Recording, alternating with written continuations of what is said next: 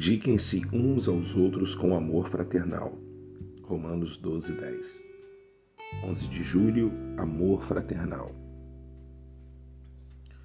O amor fraterno reflete a natureza dos cristãos.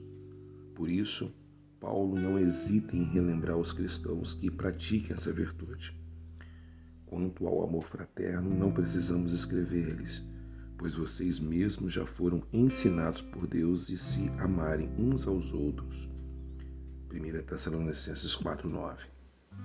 O verdadeiro discípulo de Jesus sabe intuitivamente deve amar seus irmãos e irmãs em Cristo, por terem o mesmo Pai Celestial. O amor entre os cristãos é tão normal quanto o afeto entre os membros de uma família. Se você é um verdadeiro discípulo, esse amor será verdadeiro em você. Deus abençoe sua vida. Uma ótima semana, semana 28. Fique na paz.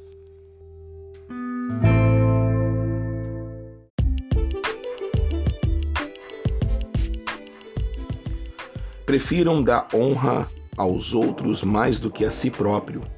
Romanos 12, 10.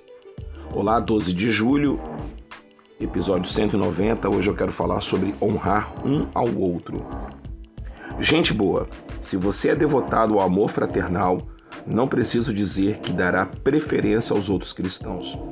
Isso significa que manterá uma humildade genuína e não terá de si mesmo um conceito mais elevado do que deve ter. Romanos 12, 3, Filipenses 2, 3. Também honrará os companheiros cristãos e tornará a iniciativa de colocá-los em primeiro lugar. Você não lisonjeará outros cristãos na esperança de receber o elogio de volta ou para ganhar o favor deles. Em vez disso, expressará real apreço, respeito e amor, considerando-os igualmente membro da família de Deus. Que Deus te abençoe, gente boa, uma ótima semana. Tamo junto e misturado. Até amanhã. Shalom Aleichem.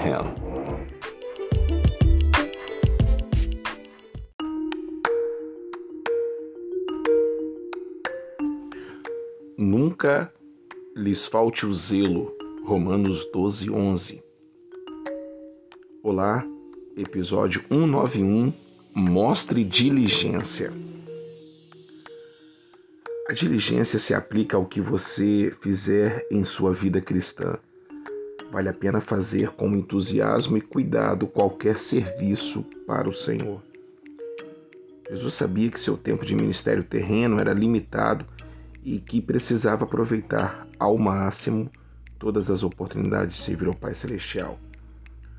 Nós também precisamos trabalhar enquanto é dia pois está chegando a noite quando ninguém pode trabalhar. João 9:4. Outros cristãos certamente ficarão gratos por nossas boas obras, como estou Paulo. Façamos o bem a todos, especialmente aos da família da fé. Gálatas 6:10. Amigo, mostre diligência. Deus te abençoe. Um ótimo dia.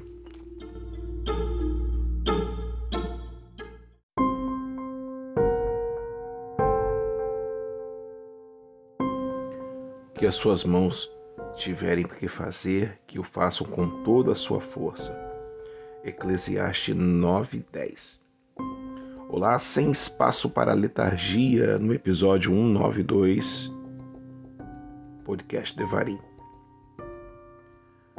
Não há lugar para letargia na vida cristã. Essa postura não é só impede de fazer o bem, como às vezes significa que você permitiu que o mal prosperasse. Para as ervas daninhas florescerem, o jardineiro precisa apenas deixar o jardim sozinho. O autor de Hebreus alude à recompensa que Deus tem para os que o servem com diligência. Deus não é injusto. Ele não se esquecerá do trabalho de vocês e do amor que demonstraram por ele, pois ajudaram os santos e continuam a ajudá-los. Hebreus 6:10. Sem espaço para letargia, continue na diligência, continue firme e forte. Para não, gente boa. Até amanhã. Tchau, pessoal.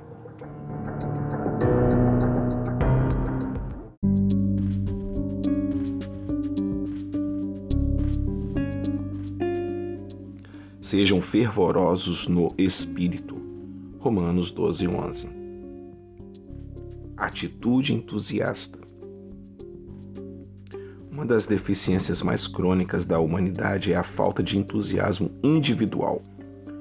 Com frequência, nossas falhas para alcançar aquilo que desejamos resulta diretamente da apatia e da falta de compromisso. Contudo, se você é um cristão, isso não deveria acontecer. Entusiasmo requer resolução e persistência assistida pelo Espírito, não apenas boas intenções humanamente guiadas. Preste muita atenção nisso, viu, gente boa. Henry Martin, o incansável missionário na Índia, conduziu seu ministério com fervor e entusiasmo nas Escrituras. Seu desejo era queimar por Deus. E o apóstolo Paulo nos admoesta: não nos cansemos de fazer o bem, pois no tempo próprio colheremos se não desanimarmos. Gálatas 6:9. Atitude entusiasta somente com o Espírito Santo e que você adquira isso na sua vida. Tchau, pessoal, até amanhã.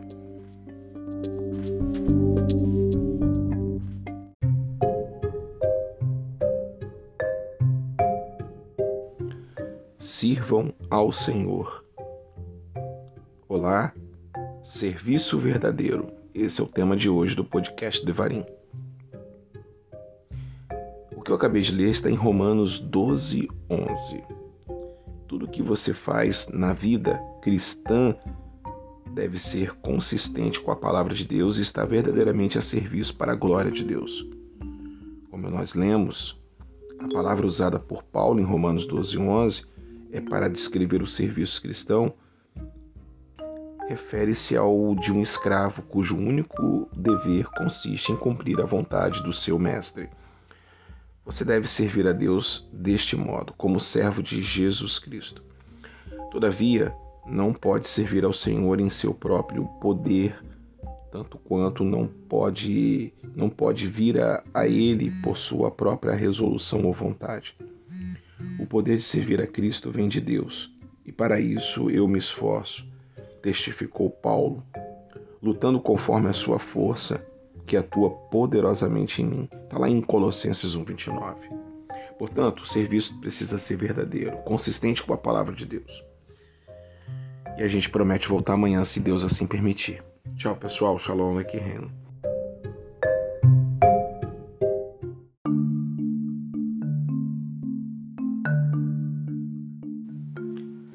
Persevere na oração. Romanos 12, 12. Olá, Oração Genuína, episódio 195. Ô gente boa, para os cristãos dedicados, a oração perseverante será tão contínua na vida espiritual quanto a respiração o é na vida física. Essa afirmação corresponde aos primeiros cristãos e ao modo como eles adoravam, tanto antes quanto depois da chegada do Espírito Santo no Pentecostes Atos 1,14, 2,42. A igreja nomeou primeiros diáconos para que os apóstolos pudessem dedicar à oração e ao ministério da palavra. Atos 6,4. Deus quer que você ore com espírito, mas também com entendimento. 1 Coríntios 14, 15. E sem cessar. 1 de Tessalonicenses 5,17. Por isso, Paulo incentivou Timóteo a fazer com que os homens orem em todo lugar, levantando mãos santas. 1 de Timóteo 2,8. Oração genuína. Terminamos mais uma semana, semana muito abençoada nessa prática. Shabbat Shalom. Deus te abençoe.